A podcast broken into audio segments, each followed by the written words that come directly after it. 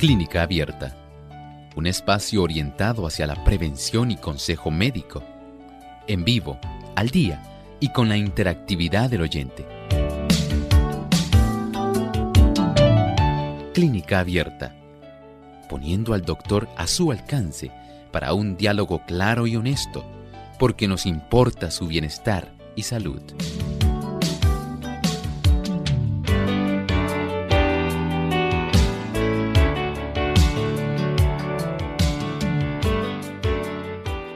Es una enfermedad de por vida, crónica, por la cual hay un alto nivel de azúcar o glucosa en la sangre. Hoy en Clínica Abierta vamos a estar hablando acerca de la diabetes tipo 1.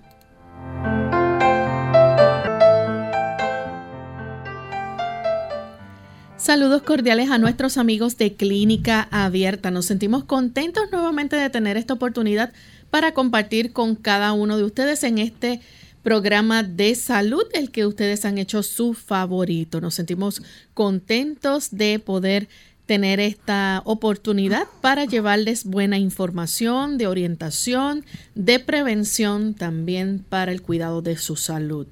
Nos acompaña como todos los días el doctor Elmo Rodríguez. ¿Cómo está, doctor? Saludos cordiales, Lorraine. Saludos cordiales a nuestros amigos aquí en Clínica Abierta. Es para nosotros motivo de mucho placer poder estar en esta reunión tan saludable que esperamos nuestros amigos hoy puedan tener con nosotros y puedan interactuar porque deseamos que usted, querido amigo, pueda ser parte de esta conversación. Así mismo es. Y queremos aprovechar también para saludar a todos aquellos que se encuentran conectados en el día de hoy. Tenemos a varios amigos que nos sintonizan también a través del el Facebook Live y aquellos que se conectan también diariamente a través de nuestra página en la web radiosol.org.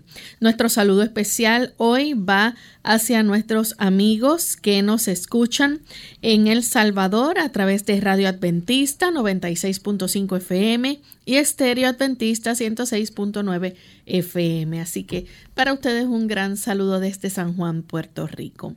Y vamos en este momento, antes de comenzar con nuestro tema, a compartir el pensamiento saludable.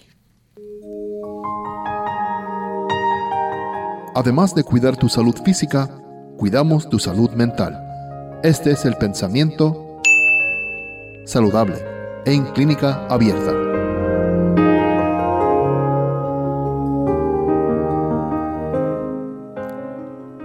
La mayor parte de los enfermos sufren las consecuencias de su mal comportamiento. En su modo de comer, beber, vestir y trabajar no hacen caso de los principios que rigen la salud. Su transgresión a las leyes de la salud produce resultados infalibles y cuando la enfermedad les sobreviene, muchos no la achacan a la verdadera causa, sino que murmuran contra Dios pero Dios no es responsable de los padecimientos consiguientes al desprecio de la ley natural. El Señor nos ama y desea para nosotros que somos sus criaturas, que somos sus hijos. Él desea lo mejor, quiere que usted y yo estemos sanos. Desea que nosotros podamos prosperar, prosperar físicamente, mentalmente, espiritualmente.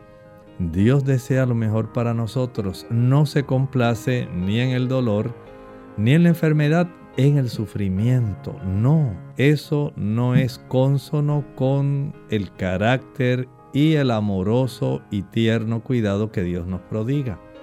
Sin embargo, el ser humano, cuando se aleja de los factores que propician la salud, entonces su cuerpo va a tener la oportunidad de comenzar a enfermarse no tenemos esa oportunidad de conservarla si nosotros violamos esas leyes de la salud. Tenga en mente, el Señor quiere para usted lo mejor. Indague qué es lo mejor que usted puede hacer para conservar su salud. Agradecemos al doctor por compartir con nosotros el pensamiento saludable. Y estamos listos amigos para comenzar con nuestro tema en el día de hoy. Vamos a estar hablando acerca de la diabetes tipo 1. Esto es una enfermedad que quizás usted pueda haber escuchado de ella, pero vamos hoy a tocar en detalle, ¿verdad? cómo es que esta enfermedad ocurre. Doctor, esta enfermedad que es de por vida, eh, tiene que ver obviamente con el nivel de azúcar en sangre. Sí, definitivamente aquí tenemos una condición que puede desarrollarse en niños, jóvenes y también en adultos, aunque de una manera más significativa comienza a manifestarse en la niñez o en la juventud generalmente. Y aquí estamos hablando de una incapacidad para poder manejar la cantidad de glucosa en la sangre porque no se dispone de la hormona principal para ello y esa hormona es la insulina. Doctor, ¿y esta hormona de la insulina, este, dónde se produce? Esta hormona se produce en las células beta del páncreas. Cuando nosotros analizamos el tejido pancreático, sabemos que hay células alfa, que se encarga más bien de otra hormona que se llama el glucagón. Y también tenemos en las células beta la producción de insulina. Y este tipo de insulina, que de hecho sea de paso, son secuencias de aminoácidos.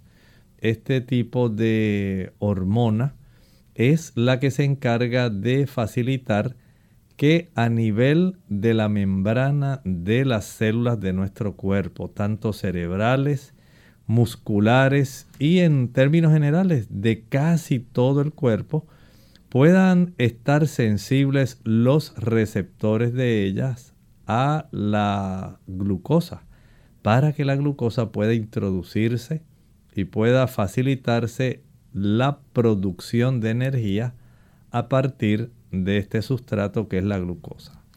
¿Y para qué se necesita la insulina, doctor? Esa insulina es como un portero Ustedes saben que cuando uno va a algún hotel o algún lugar así muy importante, tienen afuera a veces un guardia de seguridad que va a funcionar también como un portero y él hace el favor de abrirle a usted la puerta para que usted pueda introducirse a esa dependencia o a ese hotel. Algo así es lo que hace la insulina. Va a facilitar que se le abra la oportunidad para que a través de ciertos canales muy importantes que hay en la superficie de las células se facilite la introducción de la glucosa que está primero en la parte de afuera de las células y esta puede introducirse para que pueda ingresar al interior de la célula. Doctor, ¿y qué pasa entonces, por ejemplo, eh, si no hay insulina o se produce muy poca? Bueno, si llegamos a un lugar así como el que estábamos hablando, un hotel o un lugar que es de mucha preeminencia, y usted no tiene un portero, entonces usted tiene que tratar de abrir la puerta. Pero en este caso, Dios hizo nuestras células para que el portero, de una manera muy encomiable, pueda abrir la oportunidad para que la glucosa entre. La glucosa puede estar llenando todo el espacio extracelular, pero en realidad no va a ingresar adentro de la célula si no tenemos este portero. Parece así de una manera bien sencilla, pero en realidad la insulina lo que hace es despertar una serie de reacciones en cadena se le llama la cascada de la insulina. Y de esta manera se logran articular mecanismos a nivel de la pared de la célula, de la membrana celular, más bien, no pared, membrana celular, para que pueda entonces dar lugar a que se abran las compuertas y pueda ingresar la cantidad de moléculas de glucosa al interior de la célula, donde allí hay organelos como las mitocondrias que junto con moléculas de oxígeno se van a encargar de procesar de tal forma esa molécula de glucosa que se produzca, por supuesto, energía, se produce agua metabólica y se produce dióxido de carbono, que eventualmente es el que usted y yo expulsamos al exhalar como parte de nuestro ciclo respiratorio. ¿Qué pasa con la glucosa en nuestro cuerpo si no hay suficiente insulina? Si no hay suficiente, comienza a estar acumulándose en la parte de afuera de la célula. Ese líquido intercelular y por supuesto también en el, en el líquido intravascular, en la sangre.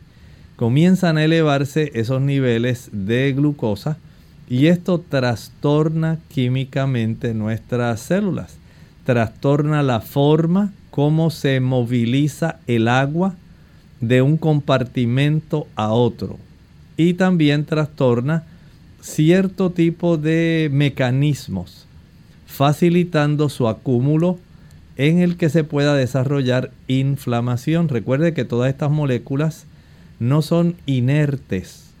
Todas ellas de una u otra forma tienen carga eléctrica y tienen polos, zonas donde predomina una carga eléctrica positiva, zonas donde predominan cargas eléctricas negativas. Y el arreglo que ellas logran, la forma como se acomodan en el líquido extracelular y en la sangre, en muchos casos facilita procesos de inflamación, procesos de acidosis, porque el cuerpo está incapacitado para manejar esas moléculas de glucosa en la parte fuera de la célula. No es eh, conveniente al organismo tener un abasto de moléculas de glucosa ni dentro de la sangre ni en el líquido extracelular. Esto conlleva un precio muy oneroso. Va a facilitar acidosis e inflamación. Doctor, vamos a en este momento hacer nuestra primera pausa y cuando regresemos vamos a continuar hablando, ¿verdad?, sobre las causas de la diabetes tipo 1. Así que amigos, no se vayan que volvemos en breve. Diagnósticos de la diabetes en sus comienzos. Hola, les habla Gaby Goddard con la edición de hoy de Segunda Juventud en la Radio, auspiciada por AARP. Cuando una persona descubre que tiene diabetes, ya ha tenido la enfermedad por lo menos durante siete años y ha estado expuesta al riesgo de desarrollar complicaciones serias. Esto asegura Richard Rubin, experto en diabetes de la Escuela de Medicina de Johns Hopkins. Según la Asociación Americana de Diabetes, la posibilidad de desarrollar diabetes es dos veces mayor que la de otras comunidades en Estados Unidos. La asociación recomienda realizar un examen médico para la detección temprana en adultos, empezando a la edad de 45 años y continuando con pruebas cada tres años. Si sufre de diabetes, si tiene problemas de sobrepeso o si tiene síntomas de la enfermedad, sería prudente hacer el examen antes de los 45. Frecuentemente, los síntomas no parecen graves, ganas de orinar, sed y cambios de peso, por lo tanto se ignoran, pero el problema ya ha comenzado. La detección temprana puede evitar complicaciones.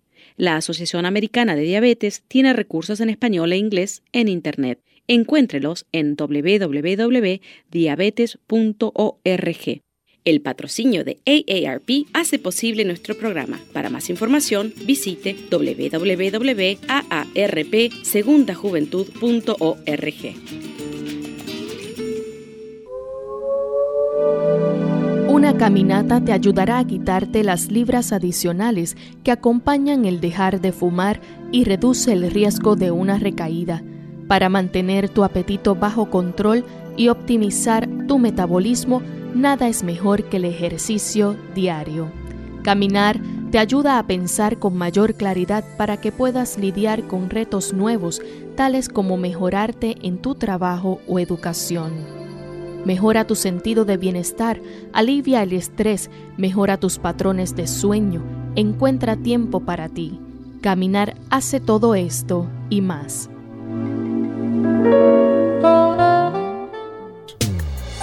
Las legumbres contribuyen a regular el nivel de glucosa en la sangre gracias a su contenido en fibra y a la peculiar estructura histológica de sus semillas.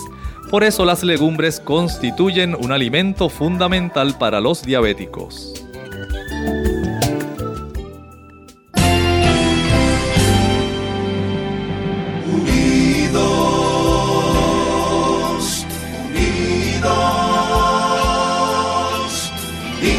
Hacia el cielo siempre unidos, unidos, unidos en la testificación de la verdad, en la testificación de la verdad.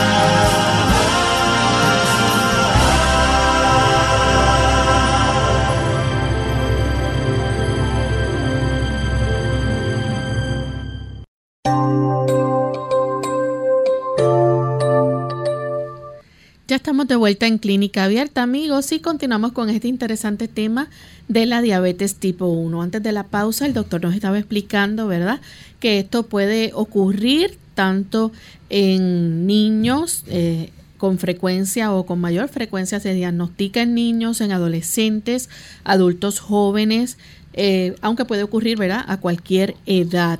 Sin embargo, pues estaba el doctor explicándonos cómo es que esta hormona de la insulina que se produce en el páncreas, este, por células especiales llamadas las células beta, eh, se necesita, ¿verdad?, para movilizar el azúcar de la sangre.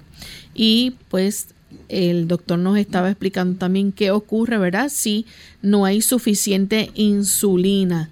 ¿Qué pasa entonces con, esa glucosa, ya que el cuerpo, ¿verdad? No la, no la puede utilizar para energía. Así es, definitivamente, cuando el cuerpo no recibe el abasto de insulina intracelular, cuando ésta no puede entrar al interior de la célula, se va acumulando en la región externa y esto comienza a producir muchos trastornos. O sea que en realidad no se cumple el objetivo que el Señor tiene para este mecanismo tan importante.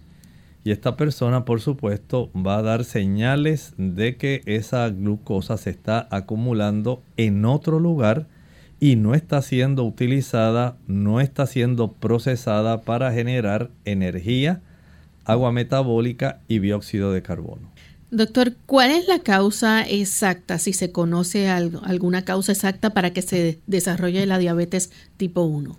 En realidad se desconoce la causa, pero sí hay un vínculo bastante estrecho en pensar que hay un efecto autoinmune. Algunas personas pueden haber sufrido algún tipo de infección, pero sí este aspecto del desarrollo de una reacción antígeno-anticuerpo sí ha tomado bastante relación, han salido estudios donde se relaciona en cierta forma algunos tipos de antígenos que provienen de la leche de vaca. Especialmente se ha podido hacer ciertas relaciones entre la cantidad de vasos de leche, el inicio de una lactancia utilizando eh, la leche, digamos, de otra especie, ¿verdad? Como la vaca o alguna otra especie que provea leche para el consumo humano, en lugar de la leche materna. Y este tipo de eh, consumo se ha observado, ha facilitado el desarrollo también de sustancias antigénicas que aparentemente se unen, se enlazan a los receptores de las células betas y al quedar estas células beta impregnadas de este tipo de antígeno, nuestro sistema de defensas, nuestro sistema inmunitario comienza a atacar estas células betas y por supuesto ya usted puede imaginar el desenlace. Al atacar a estas células que son las del propio páncreas de la persona, del paciente, estas células defensivas las destruyen.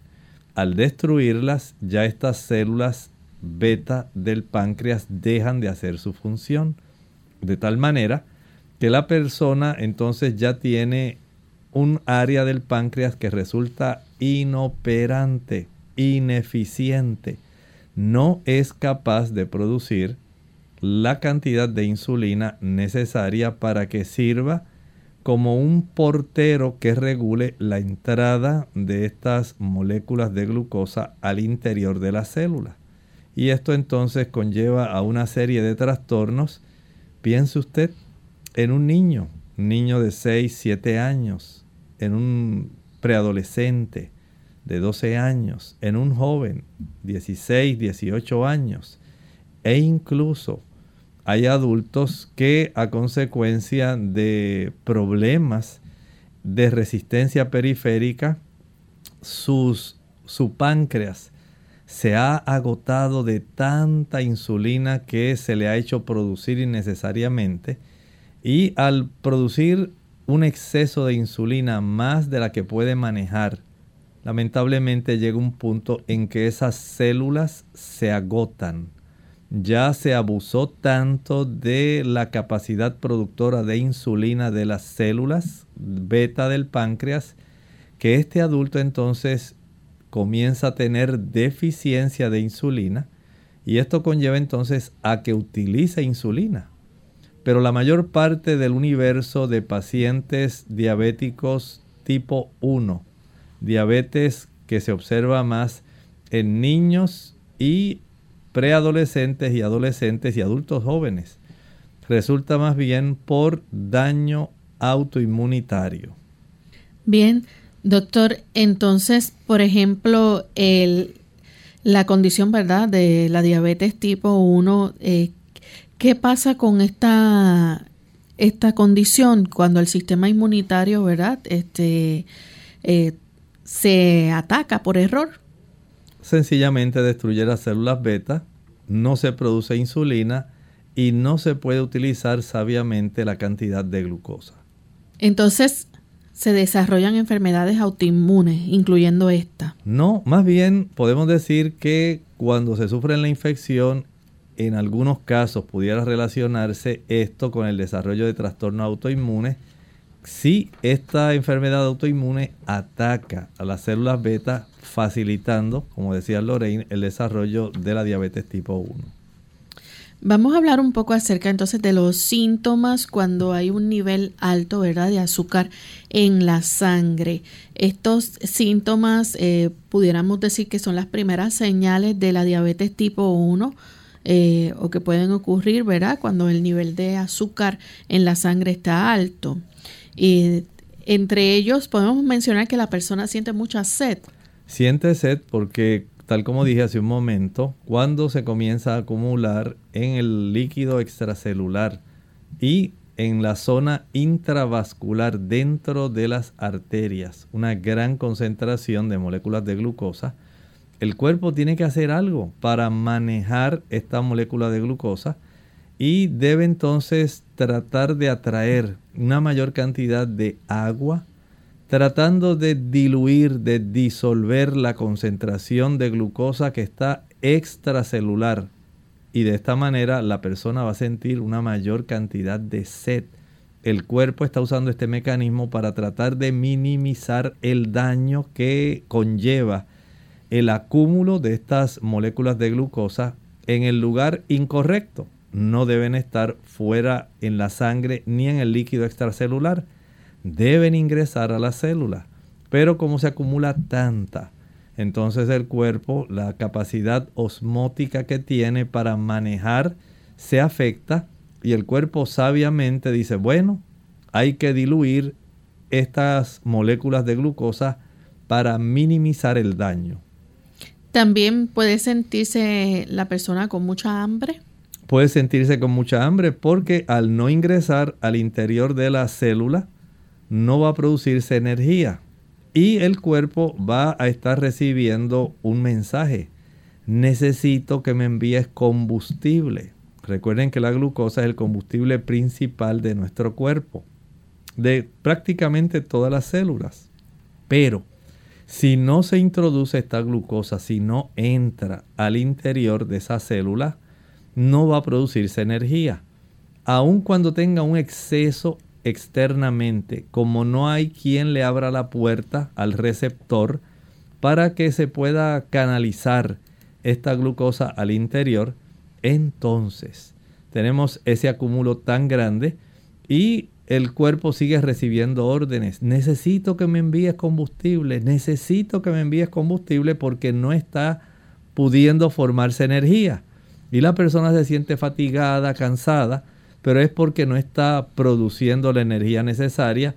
Sin embargo, el cuerpo le dice, hay que enviar glucosa, hay que enviar productos que facilite, por ejemplo, almidones, carbohidratos, que se puedan descomponer en las moléculas básicas para generar este tipo de energía. Y le sigue pidiendo el cuerpo, por favor, ingresa, ingresa azúcar. Pero él mismo no se ha dado cuenta la gran cantidad de este tipo de moléculas que tiene almacenada en el lugar incorrecto. Y se le solicita más, más, más, tratando de que alguna forma, aunque él lo desconoce, pueda ingresarse teniendo la incapacidad por no tener la insulina suficiente. Y al no tener, ¿verdad? Esa energía, la persona va a sentirse cansado. Va a sentirse cansado porque si usted no desarrolla la, no produce la energía que amerita a través del trifosfato de adenosina, las moléculas de ATP. Entonces sencillamente no va a producir energía la persona. Imagínese si esto le ocurre a cada célula del cuerpo donde no se le provee el combustible que ya necesita, la persona entonces se siente como cuando usted tiene un motor y ya está agotando la reserva de combustible que usted traía en el tanque de reserva. El automóvil, por ejemplo, comienza a dar señales de que ya no puede funcionar. Así ocurre en el cuerpo. Va a dar señales de que ya no puede funcionar. Vamos en este momento a nuestra segunda y última pausa. Al regreso continuaremos hablando de esta información, de esta enfermedad y también ustedes pueden hacer sus preguntas. Ya volvemos. Duele la cintura o la espalda baja cuando los riñones tienen una infección seria o por cálculos que obstruyen la salida de orina por el esfínter. Consulta a tu médico.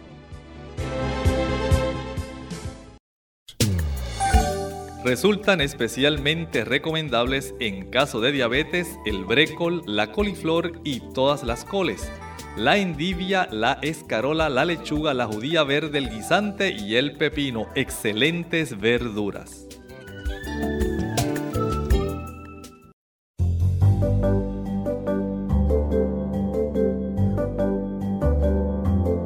Prevención es salud.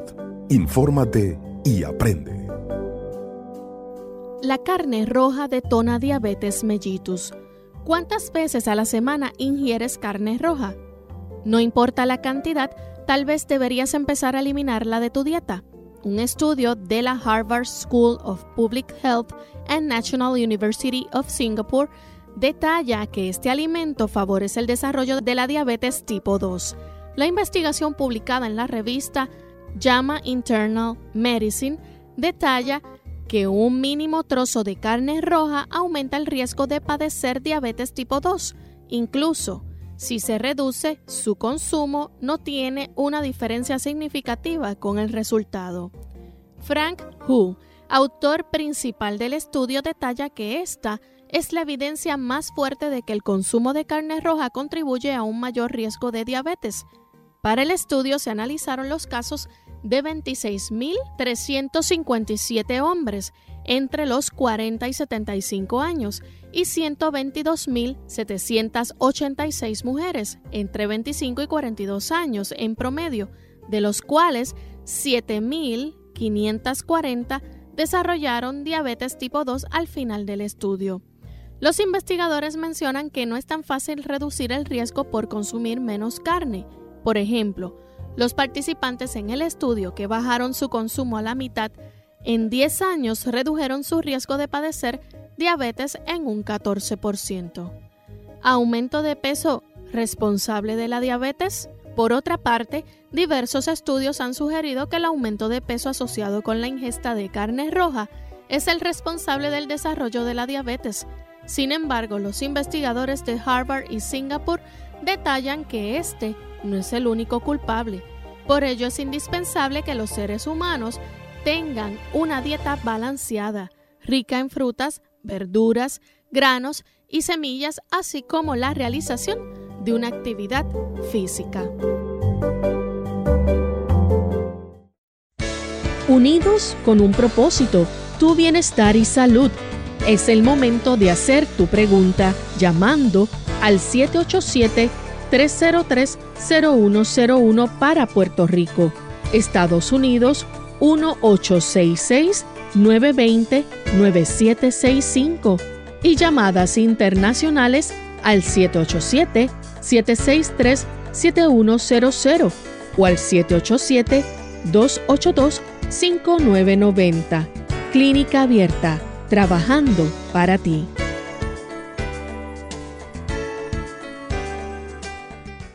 Clínica Abierta.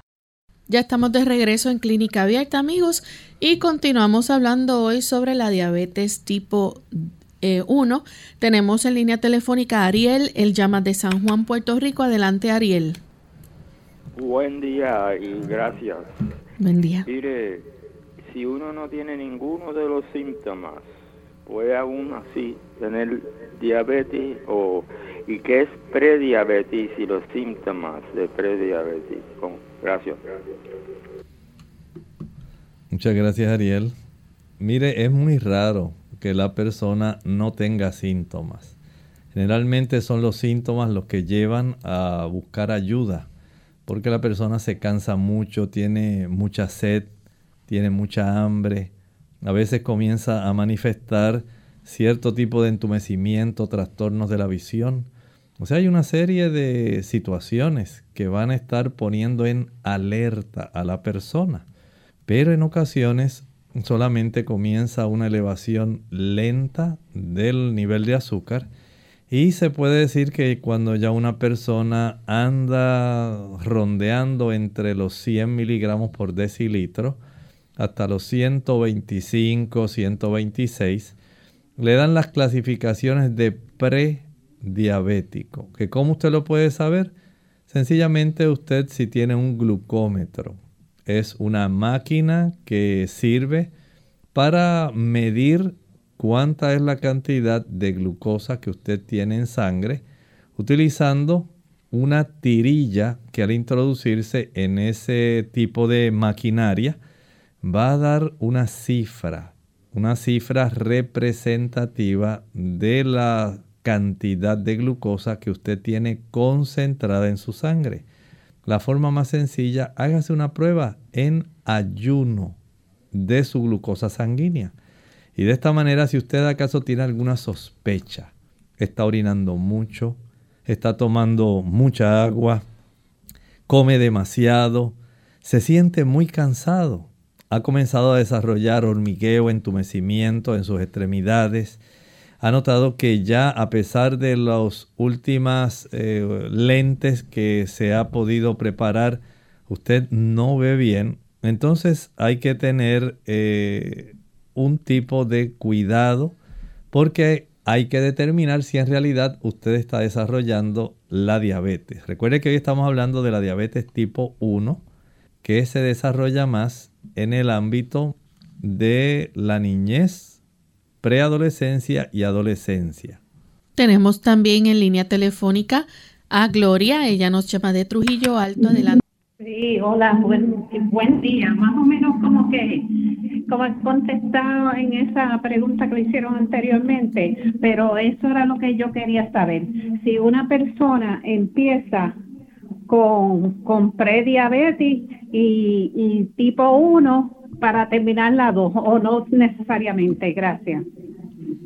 Más bien ocurre al revés, que la persona puede iniciar con la tipo 2 casi toda la mayor proporción de población eh, diabética es tipo 2. Podemos decir que es casi un 90-93% son diabetes tipo 2 son personas que por estilo de vida, esto es muy diferente a la diabetes tipo 1. En la diabetes tipo 2, porque usted sencillamente ha abusado de su páncreas durante tanto tiempo. ¿Y cómo usted ha abusado de él? Bueno, el consumo de jugos, maltas, refrescos, bombones, helados, paletas, bizcochos, galletas, flanes, chocolates, el sobrepeso, también el tener eh, resistencia periférica a la insulina, el hecho de que la persona tenga también niveles elevados de eh, grasas en su sangre, mientras mayor es la cantidad de triglicéridos y de colesterol, usted en cierta forma trastorna la sensibilidad de la insulina a la de la membrana celular a la insulina. Y de esta manera se desarrolla resistencia periférica hacia la insulina. Y esto pues conlleva a el uso de los fármacos en forma de pastillas, pero si ya llega a un punto tal en que el cuerpo se ha dado cuenta de que por más cantidad de insulina que produce normalmente la cifra de glucosa en sangre todavía está elevada porque no es que no produzca, como ocurre en el diabético tipo 1, es que los receptores de las células no son sensibles, por eso se habla de resistencia periférica, por la cantidad de grasas saturadas que usted come, por la cifra de colesterol que usted maneja, por la obesidad que usted tiene. Esos factores generalmente son los que más propician el que su cuerpo no puede introducir la glucosa a la sangre en el diabético tipo 2. Produce suficiente insulina, pero los receptores, las cerraduras de la puerta, no facilitan que el portero abra la puerta. Permanece cerrada porque hay trastornos en la cerradura. En el diabético tipo 1 no tenemos trastornos en la cerradura, pero falta el portero. En el diabético tipo 2, que es la gran mayoría de la población mundial, tenemos el portero, la insulina, pero la cerradura no funciona. Y ahí entonces tenemos que para fines prácticos se acumula el azúcar igual. Si usted no tiene portero, el azúcar se queda afuera. Si usted tiene portero, pero no tiene una llave para abrir esa cerradura, el azúcar se queda afuera y se acumula.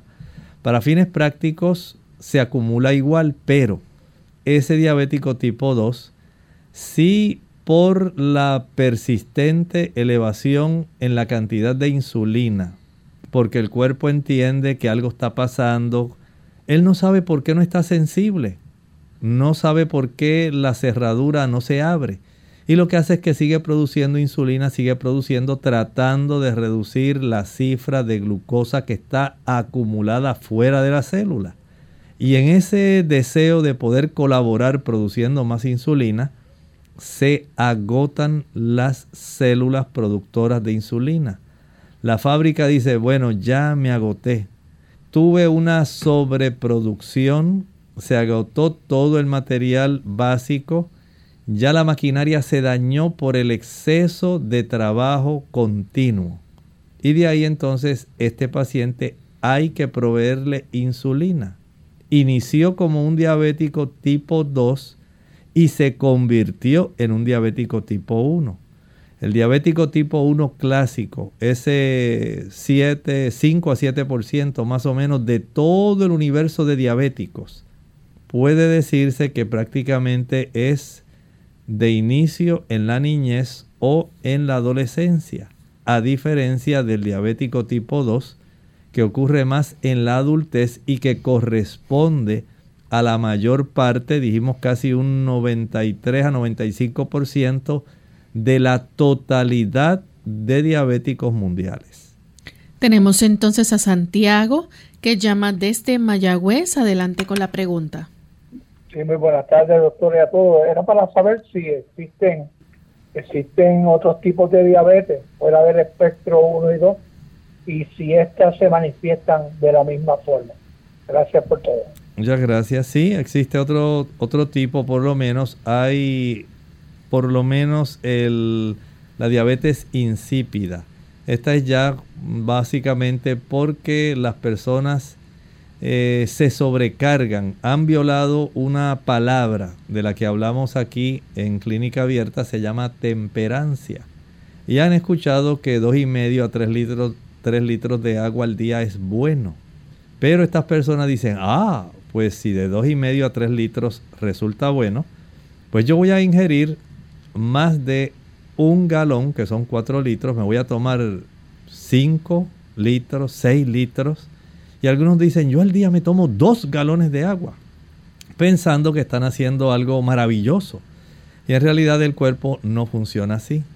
Ese tipo de diabetes insípida se desarrolla básicamente por trastornos de ingesta hídrica de agua de una manera desmesurada, en otras palabras, no temperante. Las cosas buenas como el agua las usamos de una manera comedida, las cosas malas las evitamos. Tenemos también a Catalina Ruiz. Ella nos escribe preguntando desde Argentina Dice que su esposo es diabético, fue diagnosticado el año pasado después de estar internado por COVID. Le indicaron insulina. Él mantiene los niveles en 200, trabaja de noche y quiere saber si esto le afecta ya que no duerme por las noches y a su vez por estar despierto durante la noche come algo en la madrugada. Bueno, en realidad esa cifra de 200 es demasiado peligrosa y más cuando se desarrolla a lo largo del tiempo. Digamos que esa cifra cuando lo máximo que se considera normal son 100 miligramos por decilitro, en algunos lugares usted va a encontrar que lo lleva hasta 126 miligramos por decilitro. Pero ya una vez se eleva por encima de 100 miligramos por decilitro, ya es preocupante, porque sencillamente esto va a facilitar el desarrollo de todo un tipo de conjunto de situaciones adversas. Eso es lo que facilita que él en algún momento, puede ser en un futuro corto, comience a desarrollar más rápidamente cataratas, comience a desarrollar problemas en el nervio óptico, donde ya no puede ver adecuadamente, se desarrolla problemas de fondo de ojo diabético, retinopatía diabética. Comienza a desarrollar ardor, hormigueo, entumecimiento, dolor, quemazón en las extremidades, especialmente las inferiores. Una señal de que los nervios han iniciado un proceso de inflamación y de daño, por lo cual no va a estar eh, teniendo la oportunidad de la sensibilidad adecuada y de un movimiento que sea adecuado. Va a haber cambios vasculares. Hay una incapacidad de poder facilitar el que llegue sangre oxigenada porque se inflama el interior de las arterias. Además de inflamar los nervios dando neuropatía periférica, se inflama el interior, el endotelio de las arterias, que dicho sea de paso con el COVID, pues tiene que estar más inflamado y más sensible. Y entonces se dificulta una buena oxigenación de las extremidades, facilitando que esas extremidades comiencen a cambiar de color. Se tornan más de rosa, de un color rosado, se tornan un poco más azuladas, van tornándose más liláceas, más violetas y eventualmente se tornan oscuras, negras, señales de un proceso de deterioro, de falta de oxígeno y de un transporte de sangre con una buena oxigenación. Eso entonces da lugar a la gangrena. Si a esto le añadimos que esos mismos trastornos vasculares se van a desarrollar en las arterias coronarias, si a esto le añadimos que esos mismos trastornos vasculares se van a desarrollar también en el sistema nervioso central, entonces ya tenemos una serie, una constelación de situaciones que van a estar unas primero, otras después afectando a esta persona y que eventualmente va a comenzar a tener una serie de situaciones que le van a requerir estar asistiendo a diversos médicos porque ahora tiene problemas con su visión, ahora no tolera los zapatos y lo que siente es una quemazón horrible en las piernas, porque ya sus riñones se están dañando. No hay una buena función renal porque se trastornó el interior de esas arterias renales y la función de la filtración renal. Todo esto, si ustedes notan, es una complicación tras otra.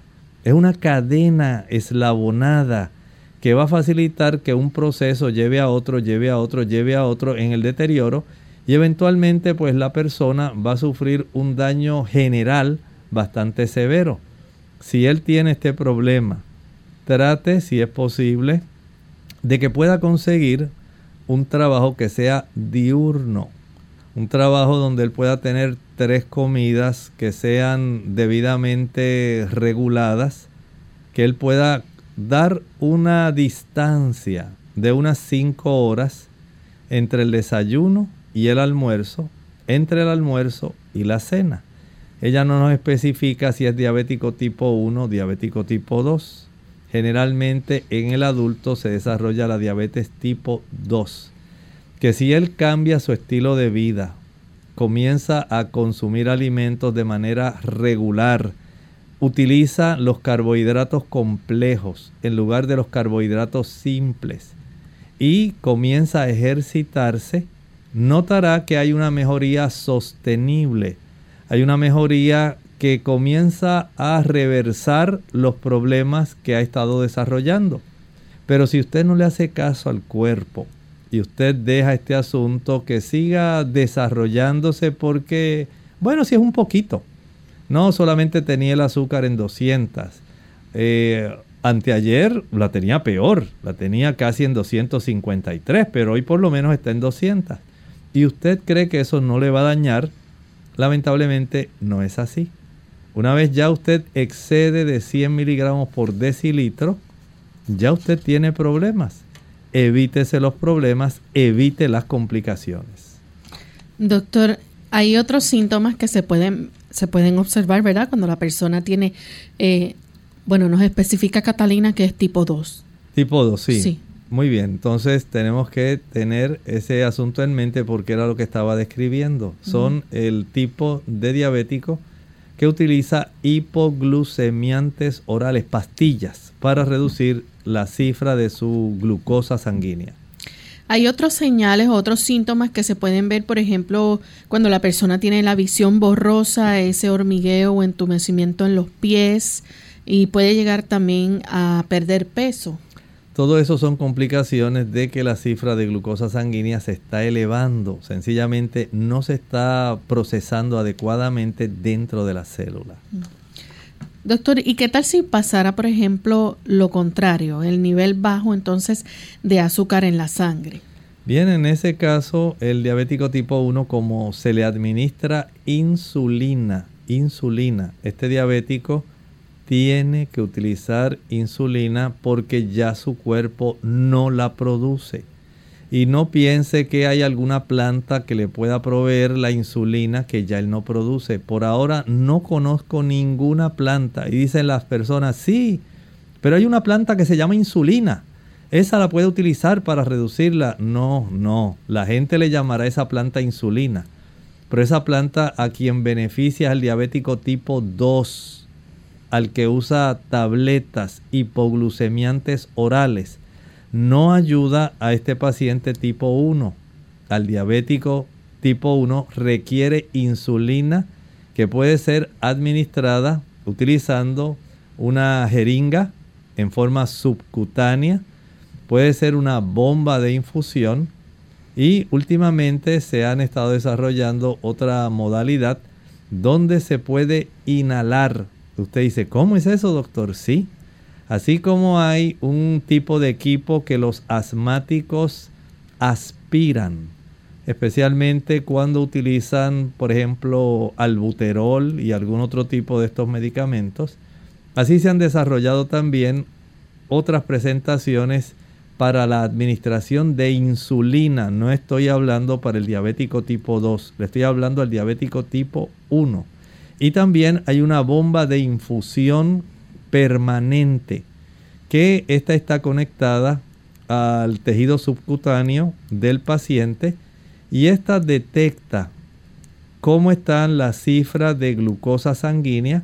Si está muy elevada, le administra ya de una manera automática esa cantidad de eh, insulina que se requiere para que haya un control mucho más seguro de la glucosa de este paciente con el uso de la insulina. ¿Qué tipo de exámenes y pruebas se pueden entonces hacer para diagnosticar eh, esta condición de la diabetes tipo 1? Por ejemplo, si una persona fue, digamos, a una feria de salud y ya allí de una manera aleatoria se le hizo una prueba de glucosa sanguínea en el dedo, se utilizó el glucómetro y salió una cifra de 200 miligramos por decilitro, ya usted es un diabético tipo 2 si es adulto. Si también usted estaba en esa, en esa preocupación y decía, ay, bueno, como mami es diabética y, mi abuelo fue diabético, yo voy a decirle al doctor que me haga una prueba de tolerancia a la glucosa. Si esa prueba de tolerancia a la glucosa se eleva a más de 150 miligramos por decilitro y está por allá por 175, 176, ya usted sabe que es diabético. Si se le practica una prueba que se le denomina la hemoglobina glucosilada y revela una cifra mayor de 6.5%. Ya usted se le considera un diabético. Cuando usted toma en cuenta estos tipos diferentes de pruebas que se practican para poder determinar, ¿verdad? Ya sea en ayuno, ya sea la prueba aleatoria, eh, porque usted estaba en una cifra mayor en estas, estaba ayunando, pero se le, le, salió la cifra de glucosa mayor de 126. Una cosa es que usted no estuviera ayunando y le saliera en 200, pero otra cosa es que ayunando le tuviera más de 126, ya usted tiene problemas. Vea que es muy importante hacerse estas pruebas si usted no se la ha hecho y usted nota que está orinando mucho, que tiene mucha sed, que está comiendo demasiado o que a pesar de que está comiendo mucho no engorda, sino que todo lo contrario, va, está bajando peso. Bueno, hay que preocuparse porque las cosas no van por buen camino. Bien, ya se nos ha acabado el tiempo. Agradecemos al doctor por habernos orientado en cuanto a esta condición de la diabetes tipo 1. Eh, ¿Esto no hay forma de prevenirlo, doctor? En realidad no se puede prevenir. La persona debe practicarse sus pruebas. Si usted tiene sospecha, hágase una prueba por lo menos anual para saber cómo está su cifra de glucosa sanguínea. Pero si comienza a elevarse, y más si usted nota que va elevándose por encima de 100 miligramos por decilitro y se acerca a 126, mucho ojo. Hágase las pruebas dos o tres veces al año. Bien amigos, nosotros ya hemos llegado al final de esta edición. Agradecemos a todos por la sintonía, pero antes de finalizar queremos entonces compartir con ustedes el pensamiento bíblico. Dice el libro de Apocalipsis capítulo 13 y el versículo 5, hablando en relación a aquella bestia que el dragón le dio su trono, poder y gran autoridad. También se le dio boca que hablaba grandes cosas y blasfemias y se le dio autoridad para actuar durante 42 meses. En la historia encontramos exactamente un poder político religioso que cumple precisamente con este tipo de desarrollo. Desde el año 538 hasta 1798, podemos decir que la iglesia papal estuvo persiguiendo y aniquilando miles de cristianos matándolos, sencillamente por el hecho de creer en la escritura, en la sola escritura, y lamentablemente esta fue la razón de su persecución y exterminio. Nosotros nos despedimos y será entonces hasta el siguiente programa de Clínica Abierta. Con cariño compartieron el doctor Elmo Rodríguez Sosa y Lorraine Vázquez. Hasta la próxima.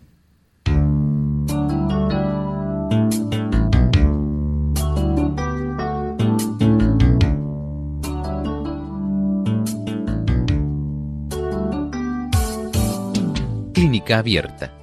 No es nuestra intención sustituir el diagnóstico médico. Antes de poner en práctica cualquier consejo brindado en este programa, usted debe consultar con su médico. Hasta la próxima.